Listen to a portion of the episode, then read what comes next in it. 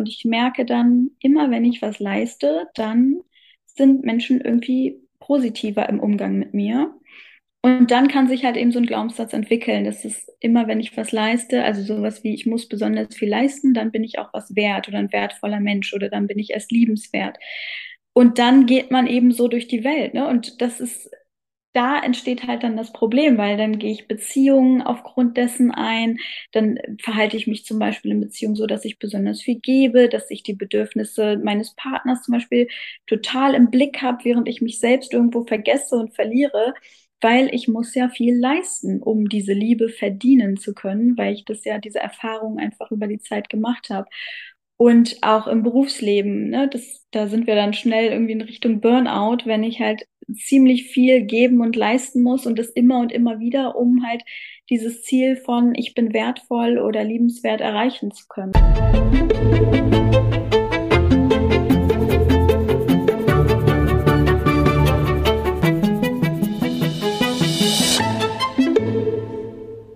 Wir sprechen heute über Glaubenssätze und ganz viel über Psychologie und was diese Glaubenssätze so machen. Und dafür habe ich mir eine ganz hervorragende Gesprächspartnerin gesucht, auf die ich mich äh, unheimlich freue. Sie ist nicht nur Psychologin und äh, Psychotherapeutin in eigener Praxis, äh, sehr erfolgreich, sondern seit kurzem auch noch Autorin und nicht nur einfach Autorin, sondern Bestseller-Autorin. Verdient bis zum geht nicht mehr. Das Buch ist grandios. Ich begrüße ganz herzlich die liebe Nesibe Özdemir. Hallo. Hallo. Es war ja echt eine sehr wertschätzende Einleitung. Danke dafür. Sehr gerne. Du hast mir ähm, das Thema Glaubenssätze wieder näher gebracht. Ich war ja so durch mit dem Thema ähm, über viele Jahre jetzt, weil das einfach so, ich weiß gar nicht, wie ich sagen soll, ähm, bei diesen ganzen Coaches, die so aus dem, aus dem, aus dem Boden geploppt sind über die letzten Jahre, wurde das Thema für mich einfach komplett vernichtet, weil das nur so ja. oberflächlich angekratzt und du musst nur findest irgendwie einen Glaubenssatz und dann drehst du den um und dann ist dein Leben anders und so. Und wie das mhm. alles immer aufgebaut und verkauft wurde, fand ich so schlimm, dass ich jedes Mal, wenn jemand auch nur das Wort Glaubenssatz in den Mund genommen hat, wollte ich mich umdrehen und wieder gehen. Und als ich gehört habe, also wir kennen uns ja jetzt, glaube ich, so seit knapp einem Jahr. Und als ich gehört habe, dass du ein Buch schreibst, war ich schon mal total hellauf begeistert. Und als ich dann gehört habe, es geht um Glaubenssätze, dachte ich so, ach, mm, Glaubenssätze. ja. Gut, egal. Ähm, aber ich hab's gelesen. Ich bin jetzt, ich würde sagen, bei der Hälfte und es ist einfach unfassbar gut und beleuchtet das Thema einfach nochmal aus einer ganz anderen und ich glaube aus der einzig korrekten ähm, Perspektive im Sinne von ähm, mit der richtigen Tiefe dieses mhm. ganzen Themas. Und deswegen freue ich mich so, dass wir da heute drüber sprechen können. Ähm, mhm. Bevor wir jetzt aber loslegen, dadurch, dass das ja unsere erste gemeinsame Folge ist, stelle ich dir jetzt zu Beginn die Frage, die ich jedem stelle. Was ist deine persönliche Definition von Gesundheit?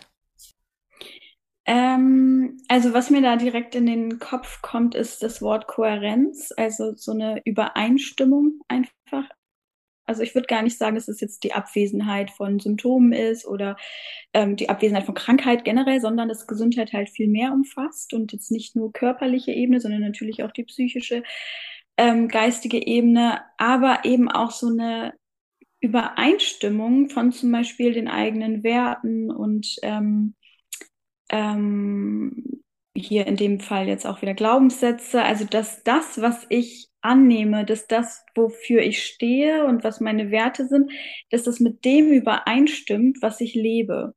Ich glaube, wenn da keine Kohärenz ist, dann, dann funktioniert das Konzept Gesundheit irgendwie nicht richtig. Ähm, und ich finde, diese Ebene wird oft einfach äh, vergessen. So, also gerade so im somatischen Bereich ist das natürlich nicht, nicht wichtig, in, äh, aber ähm, für eine ganzheitliche Gesundheit finde ich das auch sehr, eine sehr wichtige Perspektive. Ist denn, und ich glaube, das interessiert sehr, sehr viele Menschen, bei dir als, als Psychologin und Therapeutin, jetzt wo du ja dieses ganze äh, Wissen hast, ist es denn bei dir so, dass du immer komplett kohärent bist und dass du immer alles im Einklang hast und dass du nie psychische äh, Themen hast und deine Glaubenssätze alle gelöst und so? Gehst du durchs Leben und bist immer komplett hm, happy clappy? Nee, nee, gar nicht, überhaupt gar nicht. Ähm, aber ich habe ja, also das Studium und auch die Weiterbildung zur Psychotherapeutin und auch jeden Tag irgendwie mit diesen Themen beschäftigt zu sein, bringt einen ja immer wieder zum Reflektieren und ähm, das hilft ungemein. Also einfach ähm, auf so eine Metaebene ge zu gehen, also so eine Vogelperspektive einzunehmen und zu gucken, was passiert hier eigentlich gerade, was denke ich überhaupt gerade, also über die Gedanken mal Gedanken machen auf so einer wenig emotionalen, sondern mehr rationalen Ebene, um einfach mal zu verstehen, was passiert hier. Aber vollkommene Kohärenz, nee, die kann ich auch nicht leben. Also da bin ich auch, glaube ich, weit von entfernt. Aber ähm, zumindest weiß ich, wo dann quasi die Schraubstellen sind oder wo es nicht funktioniert und wo ich dann vielleicht ein bisschen besser aufpassen muss. Ähm, ich, vielleicht ist das auch ein sehr hoher Anspruch zu sagen, ich bin da immer kohärent, weil unsere Werte ändern sich ja auch im Laufe der Zeit. Wir müssen uns ja auch immer wieder anpassen. Und deswegen ähm, würde ich halt immer da einfach so ein Auge drauf behalten, würde ich sagen. Ich finde es immer so interessant, dass Menschen, die jetzt nicht irgendwie im gesundheitlichen Bereich tätig sind, ob das jetzt äh, psychologischer Bereich ist oder medizinisch, völlig egal, äh, immer automatisch denken, dass wenn sie mit Menschen wie dir sprechen oder Menschen mit mir auch, ähm, dass wir aufgrund unseres Wissens einfach diese Probleme nie haben. Ja, und deswegen habe ich das auch mit ins Buch eingebracht. Also ich habe nicht nur, also pro Kapitel habe ich da ja ähm, immer eine Patientin oder einen Patienten vorgestellt. Aber ich glaube, das letzte oder vorletzte Kapitel ist dann mein eigenes. Also da bin ich dann in der Supervision bei meinem Supervisor, der ja auch Therapeut ist. Und da geht es dann um mich, um einfach da auch klar zu machen, ey, ich habe auch Themen, ich habe die Weisheit nicht mit Löffeln gefressen. Ähm, ich habe auch äh, meine Dinge, die ich immer wieder auf dem Schirm haben muss. Und das macht es halt irgendwie auch wieder menschlicher und zeigt halt auch, ey, das ist jetzt nicht, da ist keine Hierarchie. Also ich bin nur, weil ich das studiert habe, nicht mehr im Rein mit mir selbst als jemand anders, so, sondern ich gehe dann nach einer Sitzung auch zu meinem Supervisor und spreche mit dem, so, ne? Und ich glaube, das ist auch wichtig ähm, zu verstehen für alle, die halt nicht aus dem Bereich kommen. Ja, ich glaube, das hat sich auch nochmal verstärkt, seitdem ähm, seitdem es Social Media gibt. Dass, yeah. dass Menschen einfach zu anderen Menschen aufsehen, ob das jetzt Coaches sind oder Ärzte oder Therapeuten, Psychotherapeuten, ähm, und sich auch gesundheitlich vergleichen. Also mhm. nicht nur, dass es schon nicht schlimm genug wäre, dass dieser Vergleich, äh, wer hat mehr beruflichen Erfolg, mehr Geld, wer hat den schöneren Urlaub, ähm, die schönere Wohnung, die teureren Taschen, wie auch immer, die schönere Figur, sondern dass seitdem ähm, auch Ärzte und, und Coaches und Therapeuten sehr viel auf Instagram sind, ähm, auch diese Themen verglichen werden. Mhm. Und dann geguckt wird, ähm, oder sich damit verglichen wird, wie psychisch stabil und aufgeräumt wer ist und wer hat schon mehr Themen verarbeitet und wer nicht und warum ist die jetzt so resilient und ich nicht und äh, es einfach sehr sehr oft den Anschein macht, dass wenn man auf Instagram seine eigenen Themen nicht teilt oder nicht ähm, sehr private Dinge teilt oder auch teilt, wenn man struggelt, dass automatisch die ganze Welt denkt, man struggelt nicht. Insbesondere mhm. bei den Menschen, bei denen man denkt, die müssten es ja eigentlich wissen. Also kann Nesibel keine Probleme haben, weil die ist ja Psychologin. Ja. Also geht ja nicht. Und deswegen finde ich es so wichtig, immer mal wieder bei, bei Menschen, die aus der Profession kommen, nachzufragen, wie es bei denen so ist, um einfach ähm, das nochmal transparent zu haben, dass auch ähm, Leute, die das beruflich machen, nicht weniger strugglen, sondern nur vielleicht anders damit umgehen. Ja.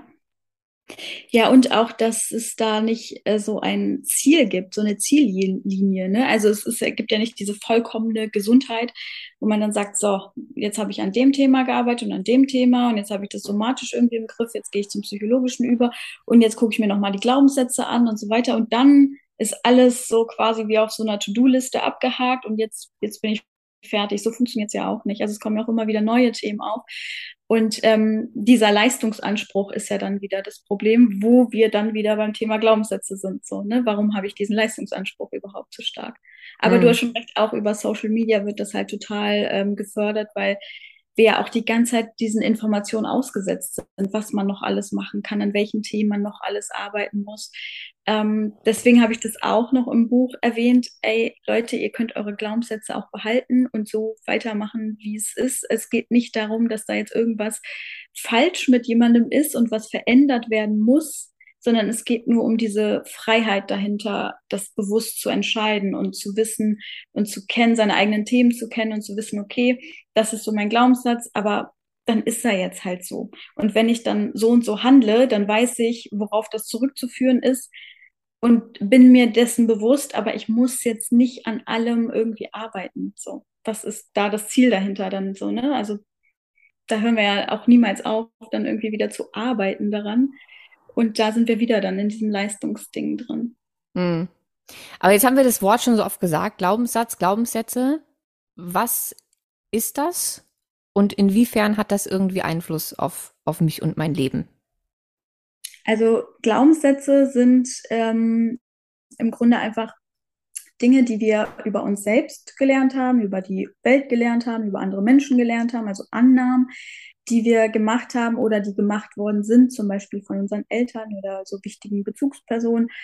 Und die beinhalten meistens irgendwie so eine Regel, also die klingen auch sehr autoritär, ähm, so, so, dass man sie wenig anzweifelt. Also ähm, so wie Lebensregeln, sowas wie ich, ich bin nicht gut genug, ich muss funktionieren oder ich muss erst besonders viel leisten und dann äh, bin ich was wert. Ne? Also eher so wenn-dann-Regeln sind da auch oft drin. Ähm, und die beeinflussen uns halt irgendwo in unserer Wahrnehmung, die beeinflussen, ähm, wie wir uns fühlen und wie wir ähm, über uns selbst denken, über die Welt denken oder andere Menschen denken. Und damit haben die halt einen großen Einfluss auf uns, so auf unsere Beziehungen, auf unsere Arbeit, auf unser soziales Leben, ähm, aber eben auch, wie es uns persönlich geht. Und ähm, das ist ein Einfluss, den würde ich gar nicht so unterschätzen. Ähm, auch wenn wir vielleicht jetzt uns dem nicht immer so bewusst sind oder das nicht bewusst machen im Alltag, wir funktionieren ja oft auch einfach nur, ähm, steuert es uns dann doch irgendwo. Ne? Und ähm, wir haben das in der Psychotherapie halt eigentlich, sagen wir mal beispielsweise bei äh, Depressionen oder Angsterkrankungen, haben wir das früher oder später immer drin, dass wir an den Glaubenssätzen arbeiten ähm, in der Therapie. Aber das ist für uns irgendwie, ja, gefühlt, also vor allem in der Verhaltenstherapie, einfach nur ein Baustein. Ne? Da gehört ja noch viel weiteres zur Behandlung. Dass das aber bei den Coaches so krass äh, propagiert wird und so stark äh, fokussiert wird, das Thema, das wusste ich ganz lange gar nicht, weil ich ja in dem Bereich, also damit eigentlich gar nichts zu tun habe, sondern halt nur aus diesem therapeutischen Bereich komme. Und ähm, als ich dann das Buch äh, oder die Buchidee hatte, habe ich recherchiert, was gibt es denn da schon zum Thema und habe halt nur diese ganzen Coaches gefunden ähm, und dachte mir, ach krass, die beschäftigen sich ja ja voll viel mit dem Thema. Das wusste ich gar nicht, so wie du das auch in der Einleitung gesagt hast. Äh, aber jetzt so aus psychotherapeutischer Sicht habe ich da so gut wie nichts zu gefunden. Fand aber, aber hast du den Unterschied gemerkt, wie, wie Coaches damit arbeiten und wie man in der Psychotherapie damit arbeitet? Für mich sind das zwei verschiedene Welten. Ja, ja, es sind auch wirklich zwei. Also es ist ein ganz anderer Ansatz, ohne das jetzt bewerten zu wollen oder so, aber es ist wirklich eine ganz andere Perspektive. Und es ist also, was mich daran dann gestört hat, war diese ähm, Schritt für Schritt Anleitungen. Also ich mag das ja sowieso gar nicht, das ist ja gar nicht mein Fall. Und ähm, ich habe ja gerade gesagt, es hat einen großen Einfluss auf uns, aber ich würde halt nicht sagen, dass wenn ich einen Glaubenssatz verändert habe, mein Leben sich komplett verändert oder so. Ne? Also ich würde jetzt dem nicht so viel Macht zusprechen, dass wenn ich daran geschraubt habe, alles super wird. So, so ist es auch nicht. Das, das sind so kleine Schraubstellen, die wir so haben in unserem psychischen System, an denen wir drehen können, damit wir ein bisschen was an unserer Wahrnehmung verändern. Also wie wir Dinge bewerten, weil diese Bewertung von Dingen ist ja irgendwo das Ausschlaggebende, ähm, weil es ganz klar halt äh, darauf wirkt, und das ist halt auch wissenschaftlich so erwiesen, wie wir uns dann fühlen. Also wenn wir eine Situation als ähm, bedrohlich bewerten, dann bekommen wir auch automatisch Angst. Wenn wir eine Situation aber irgendwie relativ neutral bewerten oder ähm, entspannt irgendwo, ne? also da jetzt keine Bedrohung oder irgendwas sehen, dann bekommen wir auch keine Angst. So, das ist so das System, was dahinter funktioniert. Und da würde ich jetzt sagen, okay, da hat ein Glaubenssatz natürlich einen großen Einfluss, weil wenn ich zum Beispiel den Glaubenssatz habe, dass die Welt eigentlich ein gefährlicher Ort ist, dann nehme ich auch kleinere Situationen tendenziell eher bedrohlicher wahr. Aber ich kann damit jetzt nicht irgendwie mein komplettes Leben verändern und bin dann super glücklich, wenn ich an einem Glaubenssatz irgendwie ein bisschen geschraubt habe. So, das ist schon ein Zusammenspiel aus verschiedenen Faktoren und dieser dieser Punkt mit dem Zusammenspiel, der fällt da halt bei den ähm, Coaches, die sich so stark auf Glaubenssätze fokussieren, total weg. Also da, da sieht man gar keine anderen ähm, Faktoren mehr, die, die auf die psychische, auf das psychische Wohlbefinden wirken, sondern man hat den Eindruck, dass es wirklich nur an diesen Glaubenssätzen liegt. Und das ist halt irreführend dann. Weil zu diesem Ergebnis komme ich dann nicht und dann bin ich am Ende wieder frustriert. So. Ja, zum einen das, zum anderen auch diese äh, sehr einfache Anleitung zum Beheben äh, mhm. oder zum Korrigieren, ähm, die ich auch immer leicht bis äh, mittelschwer absurd finde. Ja. Ähm, zu sagen, du musst den einfach nur identifizieren und dann drehst du den rum. Mhm. Oder überprüfst vielleicht noch, ob der wirklich stimmt oder nicht und dann drehst du den rum. Und dann sagst du dir einfach das Gegenteil so lange, bis du es glaubst. Nö. N nicht so richtig. Also es ist einfach ähm, zu, zu einfach dargestellt. Und wie gesagt, das war der Grund, warum ich dieses Thema einfach nicht mehr hören konnte. Mhm. Ähm, aber auch, weswegen ich so dankbar bin für dieses Buch, weil es mich der ganzen Thematik einfach wieder näher gebracht hat und geöffnet hat und ich einfach sehr happy bin, dass das in so einem äh, psychotherapeutischen Kontext genutzt wird, aber eben anders genutzt wird. Mhm. Und ich glaube auch, dass man mit Hilfe von deinem, von deinem Buch und den ganzen Reflexionsfragen, die da auch pro Kapitel drin sind, ähm, doch auch schon für sich selbst einiges ähm, tun kann. Jetzt hast du schon öfter gesagt, welchen Einfluss das hat. Ich glaube, für die meisten Menschen ist das noch so ein bisschen schwer greifbar und so ein bisschen kryptisch, wenn man einfach sagt, so ein Glaubenssatz hat einen Einfluss darauf, wie du dich fühlst, wie du die Welt siehst und so weiter und so fort. Wie genau kommt das zustande? Also warum sehe ich, wenn ich denke, ich bin ähm, nur was wert, wenn ich viel leiste? Was hat, was hat dieser Satz für einen Einfluss oder kann, nicht hat, was, was für, für, für einen Einfluss kann dieser Satz auf mein Leben haben und die verschiedenen Lebensbereiche? Oder wieso sehe ich Dinge anders als jemand, der diesen Glaubenssatz nicht hat? Mhm.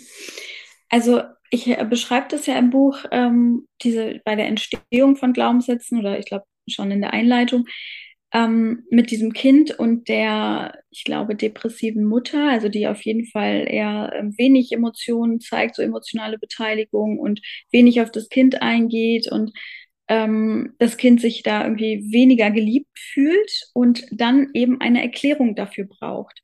Und ähm, da fängt das halt quasi an, ne, mit den Annahmen, die wir dann machen. Also wir fangen dann an, so als Kind zu überlegen, ja, warum ist denn das so? Ich muss ja mir die Welt irgendwie erklären, um das in einen logischen Zusammenhang zu bringen und dann zu gucken, ähm, wie mache ich jetzt weiter? Wir, unser Gehirn sucht automatisch eigentlich Erklärungen für das, was gerade passiert. Das gibt uns auch Kontrolle und Sicherheit.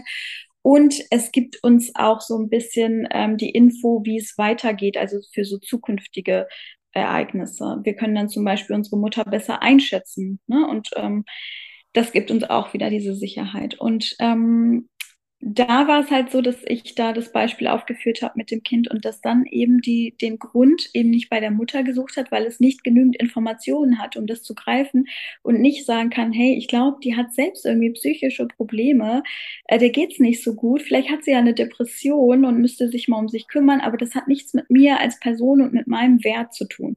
Das kann ja ein Kind so nicht erklären und so nicht greifen, dafür hat es die Information nicht. Also was macht es? Es bezieht sich, bezieht es auf sich selbst. Es bleibt bei sich selbst, darüber hat es die meisten Informationen und kann dann sagen, okay, das liegt wahrscheinlich an mir. Vielleicht bemühe ich mich nicht besonders, ähm, vielleicht bin ich irgendwie nicht im Umgang nicht liebenswert genug, vielleicht muss ich irgendwie lauter sein, ähm, vielleicht muss ich es mehr einfordern und dann eher aggressiver werden. Ähm, oder vielleicht muss ich mich ganz besonders äh, brav verhalten und angepasst, äh, damit die Mutter irgendwie besser auf mich eingeht und ne, glücklich mit mir ist quasi.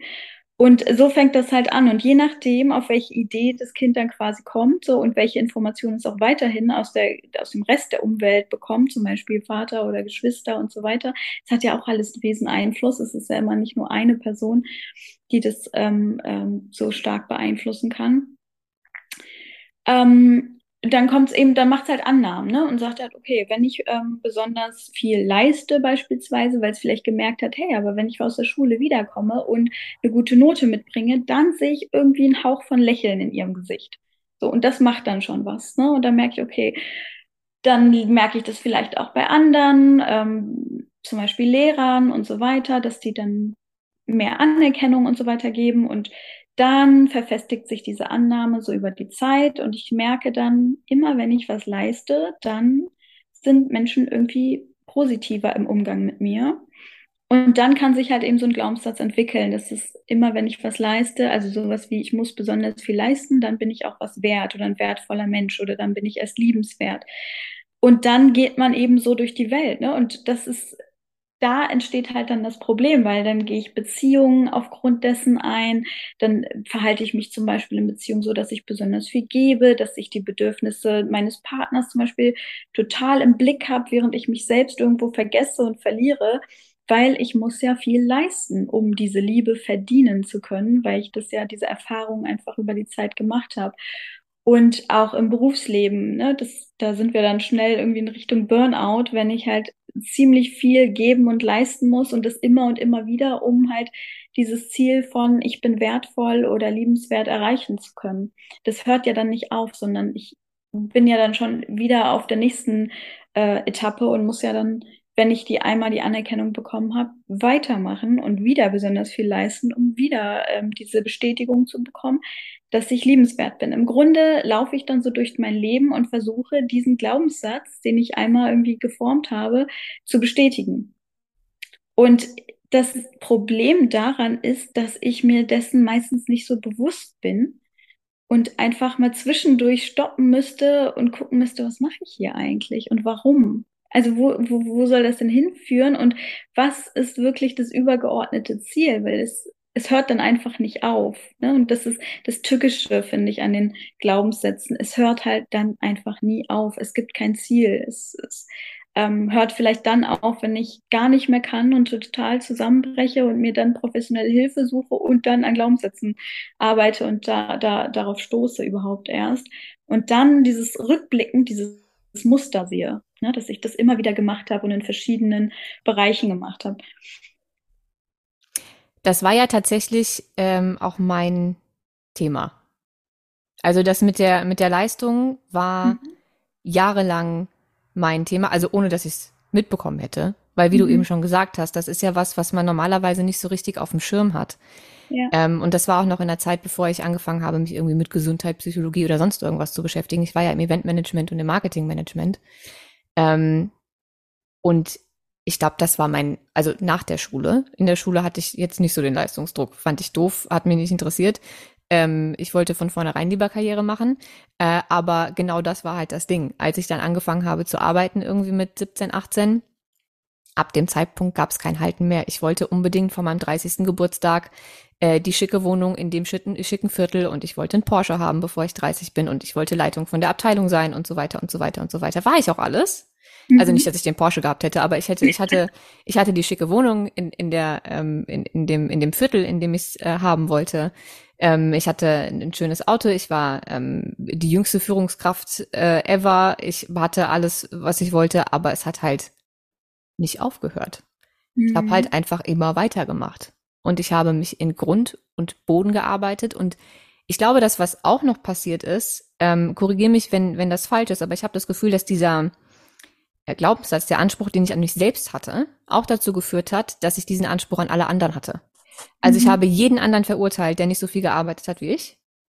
Ähm, für mich waren das alles unfassbar faule Menschen, ähm, wenn die wegen einer Erkältung zu Hause geblieben sind. Ähm, oder keine Ahnung, ich habe das nicht verstanden, ich bin mit 40 Fieber arbeiten gegangen, hat mich überhaupt nicht interessiert. Ähm, und alle, die das nicht gemacht haben, habe ich aufs Schärfste verurteilt, ähm, weil ich das absolut nicht nachvollziehen konnte. Und da das ja auch für mich meinen Wert ausgemacht hat, hat das auch bei den anderen den Wert ausgemacht. Also ich habe mhm. Menschen, die auch Menschen, die sich mit zu wenig in meinen in meiner damaligen Bewertung ähm, mit zu wenig zufrieden gegeben haben, also mit so einem weiß ich nicht, Job ohne Aufstiegschancen oder so, oder ähm, die, die längere Zeit arbeitslos waren und sich um keinen Job gekümmert haben oder so. Also alle, die nicht geleistet haben, mhm. habe ich verurteilt, automatisch. Ich glaube, das kam auch davon, dass ja. ich diese Leistung so sehr mit einem Wert gekoppelt habe. Und ähm, mich hat's ja dann umgehauen. Ich war ja dann arbeitsunfähig. Und dann saß ich da in meiner schönen Wohnung äh, mit allem, was ich so erreicht hatte. Und äh, mein, mein, meine Gesundheit hat mir irgendwie einen Strich durch die Rechnung gemacht. Und dann sitzt du da und hast halt erstmal eine Hardcore-Identitätskrise. Mhm. Weil das, wo, wonach du dein, oder wo, wo, worauf dein ganzes Werte, sein ganzer Selbstwert sich aufgebaut hat, ist ja dann weg. Ja. So. Und dann fällst dir erst auf. Dann doof. Da ist dann keine Kohärenz mehr gewesen irgendwie, ne? Nee, null. Mhm ich habe das dann natürlich, ich habe, ich mein, man, man, ich habe, es wäre ja nicht so, als wäre ich äh, von Anfang an dann irgendwie reflektiert gewesen, ne? Das war auf gar keinen Fall. Ich habe ja erstmal versucht, irgendwie auf Biegen und Brechen äh, einfach wieder arbeiten gehen zu können. Äh, und als das nicht sofort funktioniert hat, habe ich mir halt andere Beschäftigung gesucht, ähm, um was leisten zu können, während ich krank bin. Mhm. Ähm, aber das war schon rückwirkend betrachtet, was dieser Glaubenssatz damals mit mir gemacht hat und auch mit meiner Sicht auf andere Menschen und meiner äh, Beurteilung und Verurteilung anderer Menschen und auch Verurteilung mir selbst gegenüber, äh, war schon echt krass. Also da ja. hätte ich, hätte ich, glaube ich, nicht gedacht, wenn mir das irgendwer mal erzählt hätte.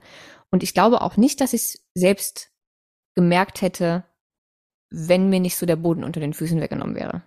Mhm.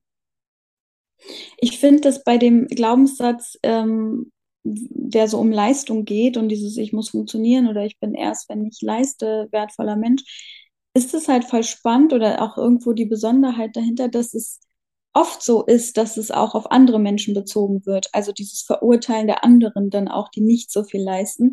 Während es bei diesen anderen Glaubenssätzen, wie zum Beispiel, ich bin nicht gut genug oder generell, ich bin nicht wertvoll, ohne dass das was mit Leistung zu tun hätte, sehr selten so ist, dass sich das überträgt auch auf andere, dass sie sagen, andere sind auch nicht gut genug oder andere ähm, sind auch wertlose Menschen, so wie ich. Das ist ganz, ganz selten so. Meistens ist da ja dieser Vergleich, ich gegen die anderen und da schneidet man selbst immer schlechter ab und sagt, ja, alle anderen sind okay, aber ich nicht. So, mit mir stimmt was nicht. Aber bei diesem Leistungsding ist es ganz oft so, dass da trotzdem auch dieser Vergleich natürlich ganz stark da ist, so. Ähm, aber ganz oft so ist, dass man, so, dass man auch andere dann dafür verurteilt, was halt auch voll spannend ist irgendwo. Aber auch eben ein Problem, also gerade auch im sozialen Bereich dann ähm, ein großes Problem darstellt. Voll. Also jetzt rückblickend betrachtet, ähm, ist das für mich ganz schlimm, dass ich, dass ich ähm, ernsthaft so über andere Menschen gedacht habe.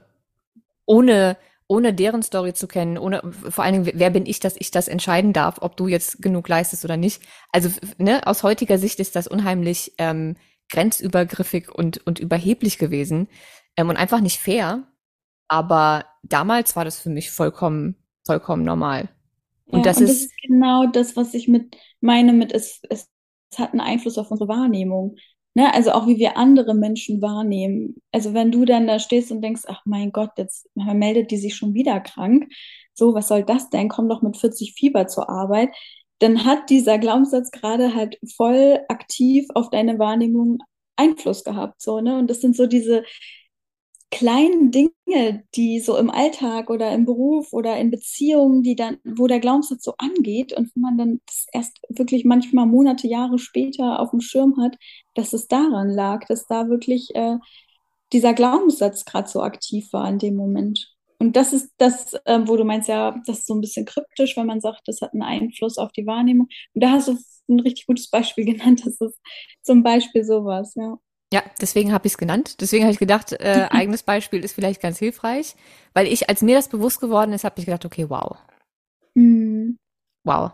Das sind dann so Beispiele, die mir rückwirkend einfallen. Und ich meine, ich bin ja diejenige, die ständig sagt, ähm, dass du die Welt nicht siehst, wie die Welt ist, sondern du die Welt siehst, wie du bist.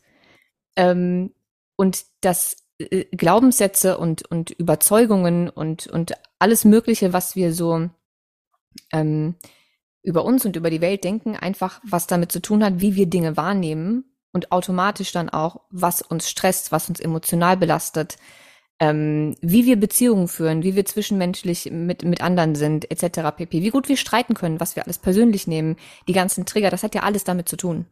Ja. Ähm, und trotzdem ist es für viele einfach nicht greifbar. Deswegen finde ich dann solche Beispiele immer, immer hilfreich, damit ähm, einfach Menschen verstehen, was ich damit meine oder auch was du damit meinst. Mhm. Ähm, wenn du sagst, es hat einfach einen enormen Einfluss. Ja. Und ich glaube, gerade bei diesen Leistungsthemen ähm, ist das eben auch häufig, zumindest laut den ähm, Coaches und Psychologen, mit denen ich bisher gesprochen habe, die sehr, sehr viel mit ähm, depressiven Menschen zusammenarbeiten oder auch Burnout, ähm, da ist das eigentlich fast immer so, dass da auch so ein Leistungsthema hinten ja. dran steckt. Ja. Und ich hatte, ich hatte, ich hatte nämlich letztens ähm, ein Interview zum Thema äh, Depressionen ähm, in der Partnerschaft, also wie man damit umgeht. Mhm. Und äh, der gute Mann hat sich ähm, auf Depressionen spezialisiert, ist auch selbst betroffen gewesen und so. Äh, und als ich, ähm, als wir auch zu diesem Wertethema kamen und worüber definiert man seinen Wert und so, und ich ihm das erzählt habe, was ich eben nochmal erzählt habe mit ja, früher Workaholic und so weiter und so fort, ähm, und äh, als ich dann eben nicht mehr arbeiten konnte, so voll die Identitätskrise und hat er gesagt, ja, nach Modell XY ist das übrigens genau, wie ein Burnout entsteht oder auch eine Depression entsteht. Ähm, und ich wäre wohl ein, ein Bilderbuchkandidat gewesen mhm. ähm, für, für eine wirklich heftige ähm, Depression. Ähm, glücklicherweise, kurz auf Holz geklopft, nicht passiert damals. Aber ähm, ich kann mir vorstellen, wie das passiert, weil dieses Loch, in das man fällt, wenn, ähm, wenn das, was man denkt, was man ist und wo, was den eigenen Wert ausmacht, auf einmal weg ist, das ja. ist schon nicht ohne. Ja. Ja, da macht es halt deswegen auch Sinn, da vorher einzugreifen und sich zumindest seinen eigenen Glaubenssätzen bewusst zu werden. Ähm, das ist auch der Grund für das Buch eigentlich. Also, dass man da einfach mal zwischendurch so ein bisschen reflektiert und guckt, ah, also man merkt es, deswegen habe ich auch immer verschiedene ähm, Patientenbeispiele aufgeführt, damit man sich vielleicht wiederfindet in den Themen und dann merkt, ah, warte, das hat irgendwie ganz besonders was mit mir gemacht. Den Glaubenssatz gucke ich mir vielleicht nochmal an, so, ne? Ähm, weil wenn uns es bewusst wird, dann fallen wir zumindest, also sagen wir mal, es geht trotzdem so weit, dass man sagt, es äh, geht Richtung Burnout und ich falle da dann komplett in so ein Loch, dann habe ich noch so einen Schirm, so einen Puffer, weil ich weiß dann, ah, okay, das ist das Thema gerade. Ich habe mich schon vorher damit beschäftigt, ich weiß, es ist das. Oder, oder ich kann vorher schon eingreifen und ne, gucken, muss ich wirklich so viel die ganze Zeit leisten? In welchen Bereichen kann ich das vielleicht schon ändern, ohne dass es mir so schwer fällt? So, ne, zum Beispiel dann auf diese Anerkennung zu verzichten.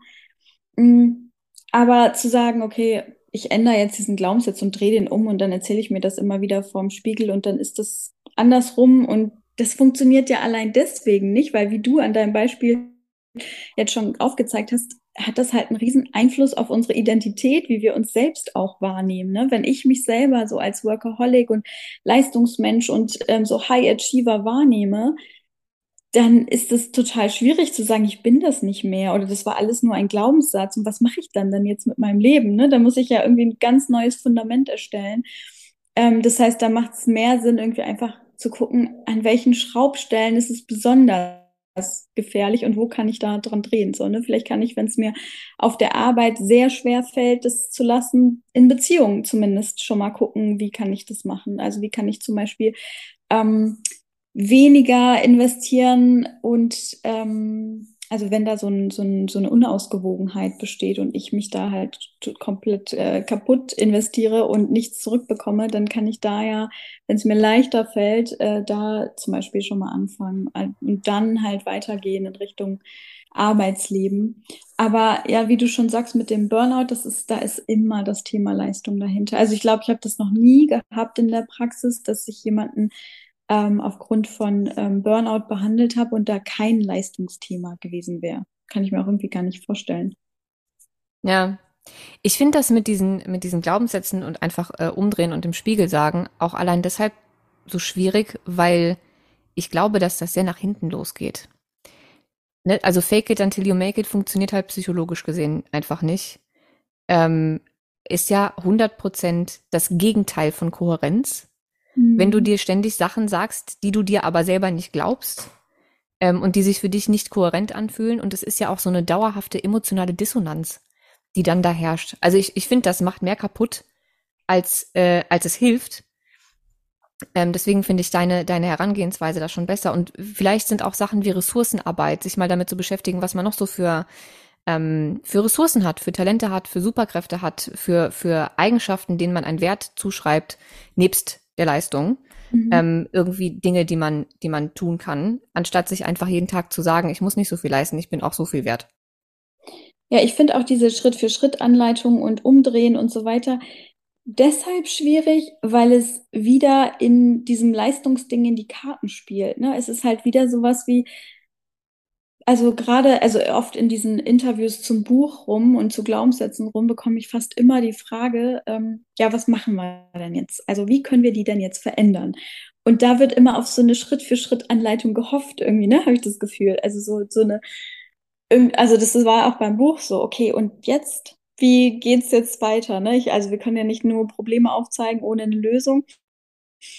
Aber ähm, ich finde dieser Gedanke, dass ich das jetzt unbedingt verändern muss, ist schon irgendwo schwierig. Es ist schon wieder so ein Leistungsding.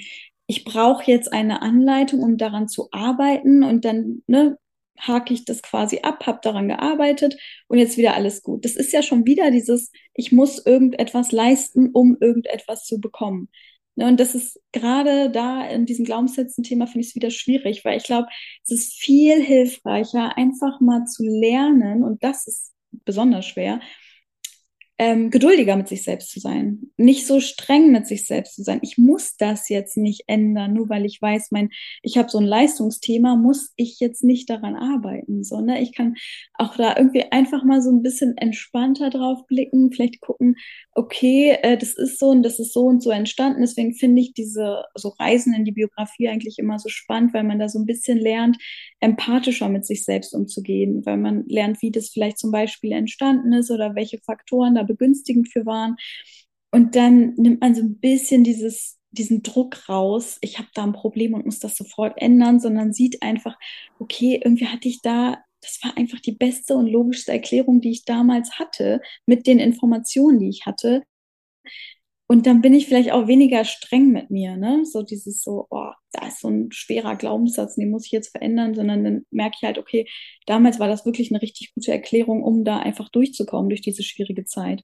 Und jetzt muss ich halt gucken, ist mir das noch dienlich? Weil es war mal dienlich. Das dürfen wir nicht vergessen bei den Glaubenssätzen. Die haben uns wirklich geholfen zu einem Zeitpunkt. So, ne? Und ähm, die helfen uns vielleicht auch immer noch, gerade bei so einem Leistungsding, die machen einen unheimlich erfolgreich, so ein Glaubenssatz. Ne? Und da kann man halt auch gucken, okay, der hat auch positive Seiten, der hat mir auch zu einer Zeit wirklich gut geholfen, aber jetzt kann ich ja gucken mit dem Wissen, was ich jetzt so angehäuft habe, ob es eine bessere Strategie gibt, die mich langfristig vielleicht auch nicht so leiden lässt.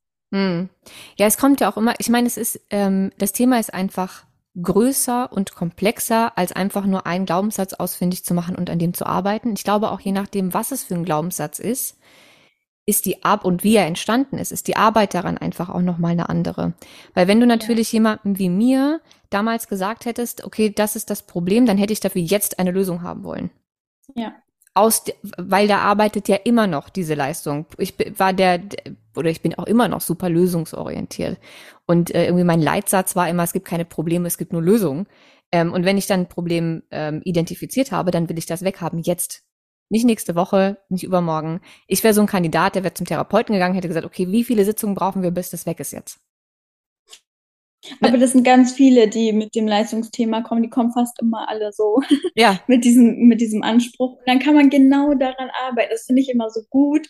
Die liefern halt die Sätze dann schon und du weißt sofort, ah, okay, da ist ein Leistungsthema ähm, das ist, glaube ich, auch eins, der zu, am leichtesten zu identifizieren ist, so weil der sich in allen Bereichen ganz schnell zeigt und auch in der Sprache ganz schnell zeigt. Ne? So, ähm, deswegen finde ich den, also als Therapeutin aus der Perspektive super leicht zu identifizieren, aber natürlich sehr hartnäckig ähm, in der Arbeit dann hinterher. So. Ja, und ich meine, ich arbeite an diesen Themen ja jetzt schon echt lange und mhm. ganz ehrlich, ganz weg ist das nicht. Es gibt immer noch Lebensbereiche, in denen sich das ähm, zeigt und ich auch dann, also ich meine, ich habe es auf dem Schirm. Ich merke das natürlich mittlerweile sofort. Ich reflektiere sehr viel. Ich, ich merke das in der Sekunde. Mhm. Ähm, aber weg ist es trotzdem nicht komplett. Natürlich mhm. ist es, also da sind Universen dazwischen, zwischen dem, was früher war und heute. Ähm, aber es ist eben auch nicht, nicht ganz so einfach. Und damals ähm, war, und ich glaube, das geht eben vielen mit diesem, mit diesem Thema so, dieses ähm, möglichst schnell zur Lösung. Und das, was, was ich einfach viele, viele Jahre lernen musste, ist, dass es manchmal einfach nicht möglichst schnell zur Lösung gibt, weil möglichst schnell nicht immer möglichst gut ist. Mhm. Ähm, und du damit halt auch einfach oft auf die Fresse fällst. Ja. So. Ähm, muss man halt, wenn man, ne, wer nicht hören will, muss fühlen. Dann lernst du es halt drei, vier, fünf Mal und nach dem sechsten Mal denkst du dir, hm, okay, vielleicht doch ein bisschen mehr Geduld und Mitgefühl für einen selbst und so. Und dann ja. fängst du das nochmal an, irgendwie von einer anderen Perspektive zu beleuchten und so. Also das hat sich, das hat sich schon enorm verändert, aber ich weiß noch ganz genau, wie sich das damals angefühlt hat und wie ich wirklich mit, mit, mit allem, was ich hatte, äh, versucht habe, schnellstmöglich von Punkt A zu Punkt B zu kommen. Ob das jetzt meine gesundheitliche, psychische, was auch immer Thematik war. Ähm, und ich glaube, dass es für solche Menschen dann einfach anders ist, an so einem Glaubenssatz zu arbeiten, wie jemand, der den Glaubenssatz hat, ich bin hilflos und kann auf mich alleine gestellt äh, keine Probleme lösen. So. Genau. Wenn ja. ich jetzt diese Überzeugung habe, dann habe ich vielleicht, wenn ich an Glaubenssätzen arbeiten möchte, eher das Thema, dass ich denke, kriege ich ja eh nicht hin. Kriege ich doch alleine sowieso nicht hin. So. Mhm. Und dann hast du eine ganz andere Motivation, andere Hürden, an deinen Themen zu arbeiten, wie jemand, der so ein, so ein Leistungsthema hat. Deswegen glaube ich, es kann gar keine Schritt-für-Schritt-Anleitung für sowas geben, weil ja jedes, jeder Glaubenssatz ähm, und die damit verbundenen Emotionen, wie das entstanden ist und die Biografie, ähm, so verschieden sind, dass der Weg hin zu erfolgreich daran arbeiten immer ein komplett anderer ist irgendwie. Ja. Also was es in der Therapie, äh, also beim Umdrehen quasi gibt, ist dieses ähm, ABC-Modell, also dass wir einfach gucken, was ist die auslösende Situation, was ist die Bewertung dessen und dahinter verbirgt sich immer so ein Glaubenssatz.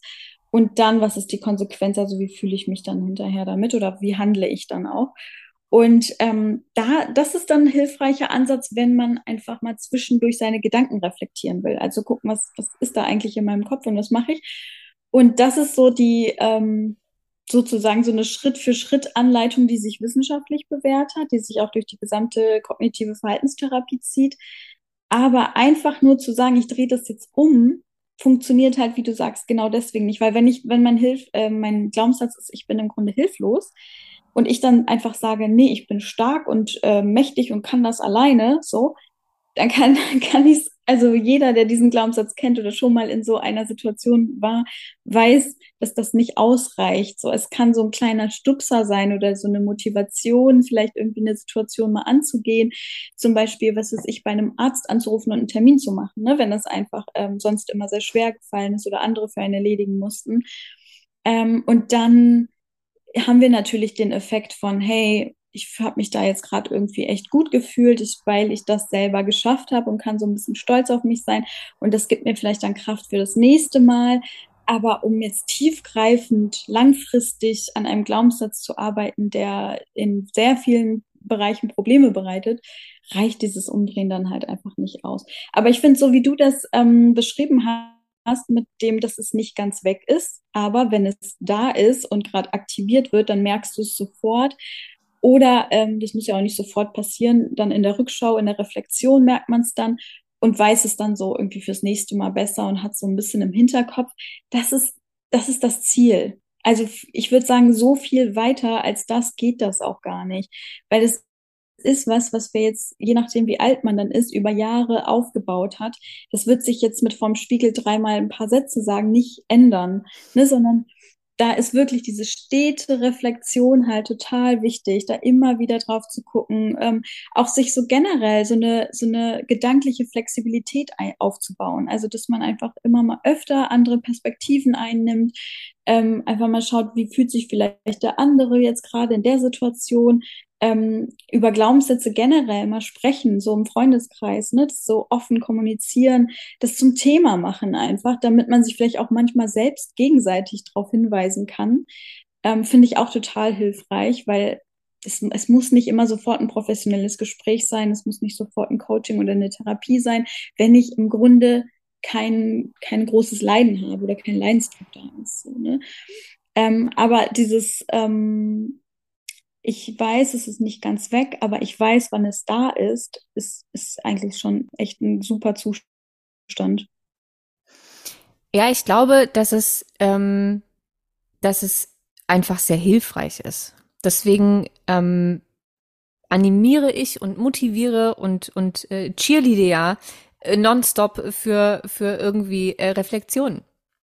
Weil es einem einfach hilft, sich besser zu verstehen und ähm, wie man Dinge wahrnimmt, wie man Dinge bewertet, äh, was einen warum belastet, wo das herkommt, wie man damit besser umgehen kann.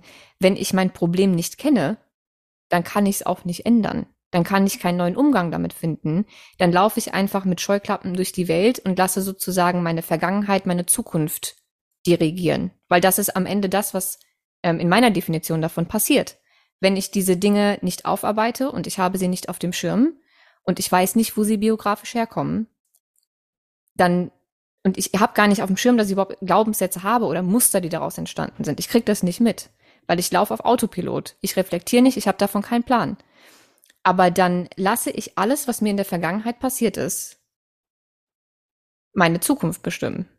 Weil ja. ich ja einfach mit diesen Scheuklappen und diesen Mustern, die mir irgendwann mal sehr dienlich waren, heute vielleicht aber einfach nicht mehr, mhm. laufe ich durch die Gegend.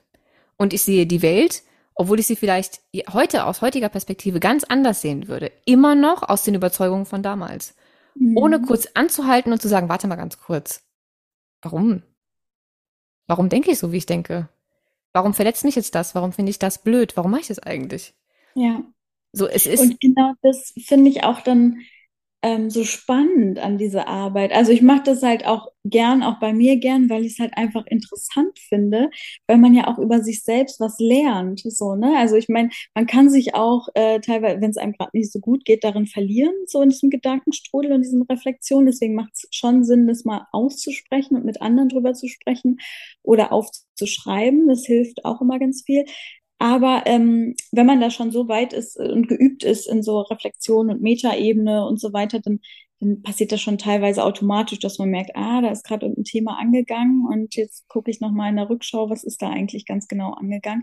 Und das finde ich super spannend und super bereichernd, so aus dieser Perspektive drauf zu gucken. Und wir können es ja auch so bewerten. Wir müssen ja nicht davon ausgehen, oh, Glaubenssätze jetzt schon wieder oh, so ein schweres Thema und jetzt ist schon wieder dieser doofe Glaubenssatz angegangen und jetzt muss ich wieder reflektieren, wie doof, ne? Also dann bewerte ich ja wieder alles total negativ und dann fühle ich mich halt auch dementsprechend. Ich kann ja auch sagen, ah, spannend, jetzt habe ich wieder was über mich gelernt oder das gibt mir auch, diese Situation gibt mir gerade auch eine Chance, etwas über mich zu lernen. So, und dann gehe ich da schon mit einer anderen Haltung ran. Ähm, ich finde aber auch wichtig das Thema so kognitive Verzerrungen, also diese Denkfehler, die wir dann da so haben, die da mit reinspielen. Zum Beispiel meine Lieblingskognitive Verzerrung ist so die emotionale Beweisführung. Weil die ich liebe, also ich liebe, dass du gerade gesagt hast, dass du eine Lieblingskognitive Verzerrung hast. Ich habe exakt den gleichen Satz bei Instagram mal gesagt. Ah, ähm, cool. Weil ich nämlich ähm, im, im Game Changer, also in meinem, in meinem äh, Online-Programm, ähm, eine Stunde lang nur über kognitive Verzerrungen spreche und alle, die es gibt und die erkläre und so weiter und so fort. Und das mhm. habe ich irgendwann auf Instagram geteilt und habe gesagt, ich habe meine Lieblingskognitive Verzerrung. und dann habe ich deswegen Nachrichten bekommen, weil sich alle totgelacht haben, weil irgendwie offensichtlich sonst niemand eine Lieblingskognitive Verzerrung hat. Welche ist denn deine? Ähm, und auch die emotionale. Ah, okay. Tatsächlich. Cool. Ja. Ähm, und äh, jetzt, ich habe noch nie jemand diesen Satz sagen hören. Deswegen habe ich gerade innerlich eine kurze, eine kurze Party gefeiert. Ich fühle mich gerade sehr verbunden zu dir. ähm, wegen der lieblingskognitiven Verzerrung. Ja, erzähl weiter. Genau, bei mir ist es auch die emotionale Beweisführung. Das ist so dieses, nur weil ich es fühle, heißt es nicht, dass es so ist. Ne? Also ich fühle mich jetzt zum Beispiel hilflos angesichts irgendeiner Situation. Und das heißt aber nicht, dass ich hilflos bin. So, nur weil ich das gerade, also ich schließe aufgrund eines Gefühls darauf, dass es ja eine Tatsache sein muss, was dahinter steckt. So, nur weil ich Angst habe, heißt es nicht, dass ich ein ängstlicher Mensch bin, der jetzt diese Situation nicht handeln kann. Und ähm, das ist irgendwie so meine Lieblingskognitive Verzerrung, weil es ähm, also es begegnet einem sehr häufig und es, wenn man es drauf hat, wenn man es einmal verstanden hat, dann sieht man es überall und kann sofort dagegen steuern. So, das ist so gut an der und die ist so empowernd. Die ist halt so, okay, ich habe gerade dieses Gefühl und das Gefühl wird anerkannt. So, es ist da, aber ich glaube es nicht einfach nur, weil es da ist, sondern ich lasse das Gefühl jetzt Gefühl sein und glaube jetzt nicht die Botschaft, die es mir senden will. Und das finde ich halt dann, da kann man sofort gegensteuern und sofort sagen, okay, ja, ich fühle mich gerade hilflos, aber das heißt nicht, dass ich es bin. Punkt. Und das hilft schon so stark in Situationen. Ähm, deswegen würde ich sagen, ist das so die Lieblingskognitive Verzerrung, aber aufgrund dessen, weil sie so schnell wirkt, finde ich, wenn man sie verstanden hat und reflektieren kann. Ja, und ich finde auch die, die Bewusstwerdung der, der Emotionen, die man fühlt, gerade wenn man irgendwie getriggert wird von anderen. Also wenn man sich nicht einfach nur hilflos fühlt, ähm, wenn man gerade allein an einer S-Bahn-Haltestelle steht, sondern vielleicht ähm, andere Emotionen hochkommen, ähm, während einem Streit mit dem Partner oder sowas. Mhm. Ähm, und man Dinge ganz anders interpretiert aufgrund dieser Emotionen. Mhm. Dann führt das zu so viel Missverständnissen und, und Streits und so weiter und so fort. An der Stelle ist auch immer das Vier-Ohren-Modell noch ganz hilfreich. Also auf welchem Ohr habe ich das gerade überhaupt gehört und so weiter. Wird dann irgendwann ein bisschen viel, wenn man diese ganzen Dinge versucht, in der Unterhaltung irgendwie auf dem Schirm zu haben. Ähm, aber was ich prinzipiell noch unheimlich gut finde, ist, dass wenn man anfängt an diesen Glaubenssätzen oder wenn man sie bewusst hat und man anfängt damit zu arbeiten, dann verändert das nicht nur wie oder kann, macht es nicht automatisch, nicht wenn man in Spiegel, sich vor den Spiegel stellt und dreimal einen anderen Satz sagt, aber wenn man sich intensiv damit beschäftigt, ähm, dann verändert das nicht nur, wie man jetzt die Welt so sieht in, oder wie man Dinge bewertet, sondern es kann auch die komplette Vergangenheit nochmal verändern. Weil es ja auch eine Art der kognitiven Verzerrung ist, dass so wie du dich jetzt gerade fühlst und so wie du jetzt die Welt siehst, auch selektiv die Vergangenheit wahrnimmst. Also wenn du glaubst, du bist hilflos, dann findet dein Gehirn ja nur noch Dinge aus deiner Vergangenheit, die dir belegen, wie hilflos du warst. Mhm. Aber die ganzen Erlebnisse, die du hattest, die eigentlich das Gegenteil beweisen würden, die sind mhm. wie ausgeblendet. Ja. Und wenn ich die, den, den Kernglaubenssatz mit der ganzen biografischen Entstehung und so ähm, irgendwie besser verstehe, ich aufarbeiten kann und dann fallen mir auch mehr Sachen ein oder mehr Situationen ein, in denen, huch, war ich ja gar nicht hilflos. Mhm. Ne, das, das räumt auch nochmal, oder nein, es räumt nicht auf, aber es bringt sehr viel Klarheit und mehr ähm, Realität in die Vergangenheit ja. Weil du einfach in einem gewissen ähm, Mindset gar nichts anderes sehen kannst, als das, was du jetzt gerade denkst, was stimmt. Ja. Und dadurch, weil es ja diesen Einfluss auf die Wahrnehmung hat, haben wir ja damals dann schon auch Situationen aufgrund dessen bewertet. Wir hätten sie ja auch zum Beispiel anders bewerten können. Und wenn man dann so äh, draufblickt und guckt, wenn ich diesen Glaubenssatz vielleicht gar nicht gehabt hätte, wenn ich zum Beispiel einen positiven Glaubenssatz gehabt hätte, wie ich bin im Grunde liebenswert und ein wertvoller Mensch. So, da, da ändert irgendwie weder Leistung noch sonst was dran. Wie hätte ich denn dann, dann diese ähm, Situation bewertet? Ne? Also das zeigt halt auch, okay, ich hatte schon auch irgendwo diesen Einfluss. Und ähm, das soll gar nicht Schuld oder sowas triggern, dass man dann merkt, okay, jetzt habe ich aber Schuldgefühle, das hätte ich auch irgendwie selber machen können. Weil nein, wie gesagt, war das ja damals die beste Erklärung so, die man da einfach hatte zu dem Zeitpunkt. Ähm, sondern es soll was Empowerndes ähm, eher auslösen, so dass man merkt, ah, okay, jetzt habe ich ja neue Informationen, jetzt weiß ich um Glaubenssätze und um das Thema und jetzt kann ich alle zukünftigen Situationen auch anders bewerten, so und anders wahrnehmen oder zumindest in der Rückschau relativ schnell eingreifen. Mhm. Und hm. das ist auch wieder, also es gibt einem einfach dieses, dieses, diese Ermächtigung irgendwo zurück, dass man das ja auch irgendwo in der Hand hat, weil wenn man sich erstmal mit dem Thema Glaubenssätze beschäftigt, dann wirkt das so wie, uff, jetzt hat das voll den Einfluss auf mich mein ganzes Leben lang gehabt und ähm, wirkt wie sowas ähm, sehr, also und so wirken ja auch die Glaubenssätze, so was sehr Autoritäres, was man kaum verändern oder anzweifeln könnte. aber jetzt ähm, versuche ich es mal zu ändern und dann merke ich, oh, es ist ganz schön schwierig, weil das werde ich merken, wenn ich anfange, dann aktiv daran zu arbeiten. Es ist nicht so einfach, das plötzlich anders zu sehen. Ähm, und da finde ich wichtig zu zeigen, okay, wir sind schon sehr anpassungsfähige Wesen. Wir können uns auch verändern. Wir sind, das ist alles nicht in Stein gemeißelt. Es ist halt nur irgendwo auch Arbeit im Sinne von, ich muss da reflektieren. Ich muss da immer wieder gucken, was genau habe ich denn da jetzt eigentlich gedacht? Was hat das bei mir ausgelöst? Was löst auch das beim Gegenüber aus? Und ne, das wirkt ja auch wieder zurück, gerade so in ähm, partnerschaftlichen Beziehungen oder engen Beziehungen, in welcher Form auch immer da lerne ich ja auch ziemlich viel über mich selbst. Deswegen habe ich das auch, ich glaube, ich habe es im Buch beschrieben mit, ähm, wie sollen wir uns erkennen ohne einen Spiegel? So dieser Spiegel, das ist halt super wichtig. Wir brauchen dieses, wir können uns nicht die ganze Zeit alleine in, in unser Kämmerlein schließen und ähm, unsere Gedanken reflektieren, sondern wir brauchen schon die Interaktion mit anderen Menschen, weil daraus lernen wir einfach auch total viel. Es löst halt was aus. Wir wissen dann, ah, okay, da ist jetzt dieses Gefühl, aber warum ist es eigentlich da? Was wurde da jetzt gerade so angetriggert und ausgelöst und was, wie reagiere ich jetzt automatisch aufgrund dieses Gefühls und ich, gibt es auch andere Möglichkeiten, das gerade wahrzunehmen. Ne? Einfach nur diese Flexibilität. Ich muss es dann nicht immer anders wahrnehmen, aber zu wissen, es gibt auch andere Möglichkeiten. Es, es reicht im ersten Schritt schon mal aus. Ich finde das so schön, dass du das gerade sagst, weil ich ähm, sage das auch immer wieder, ähm, dass man alleine nicht wirklich wachsen kann, wenn man nicht in Gesellschaft anderer Menschen ist.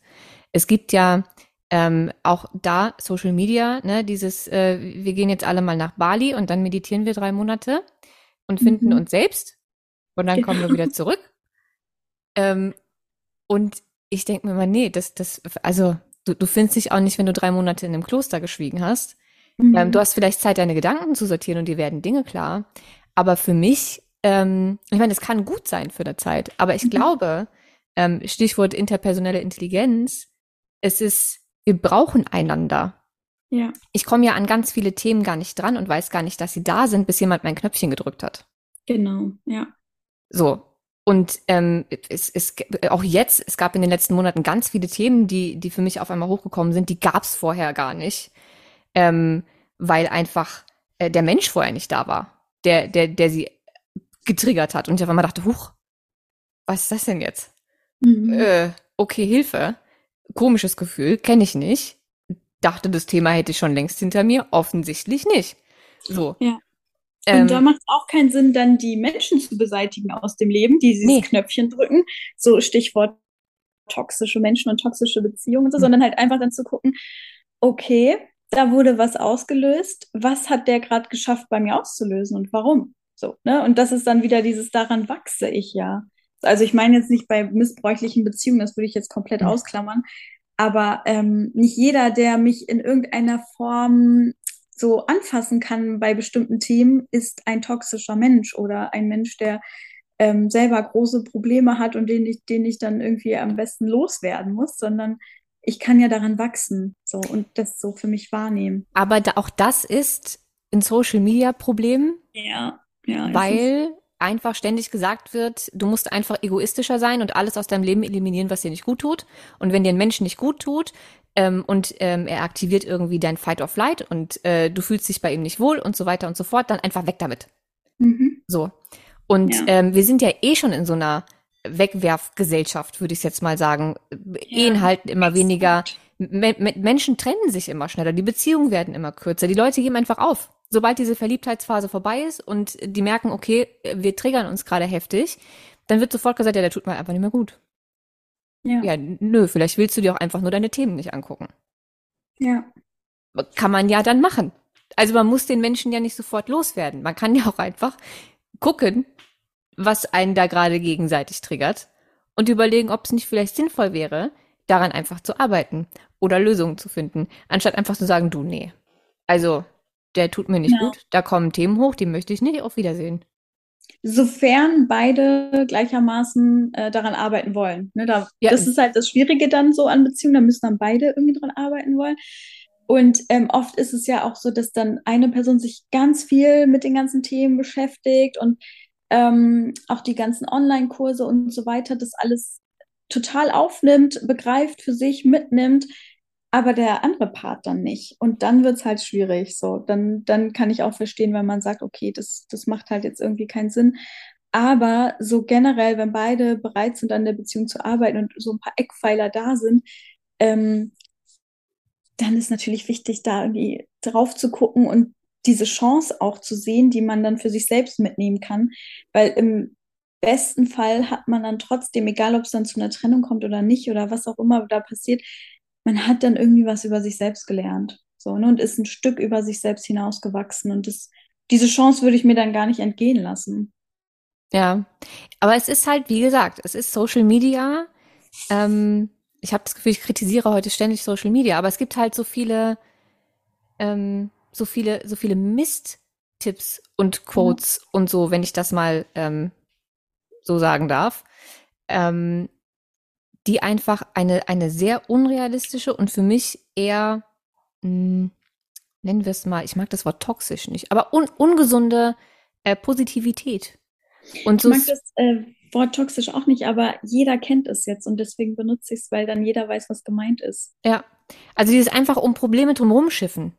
Dieses ja. denk nur noch an dich und äh, dein eigenes Wohl geht immer vor, egal äh, wenn, sobald du jemanden nicht magst oder jemand dir nicht gut tut, sofort eliminieren und so, ist halt einfach, ich, ich finde, es, es macht ein falsches Bild, es macht eine ganze Menge egoistische Menschen und es macht das Zusammenleben und ähm, Miteinander sein von Menschen einfach schwierig.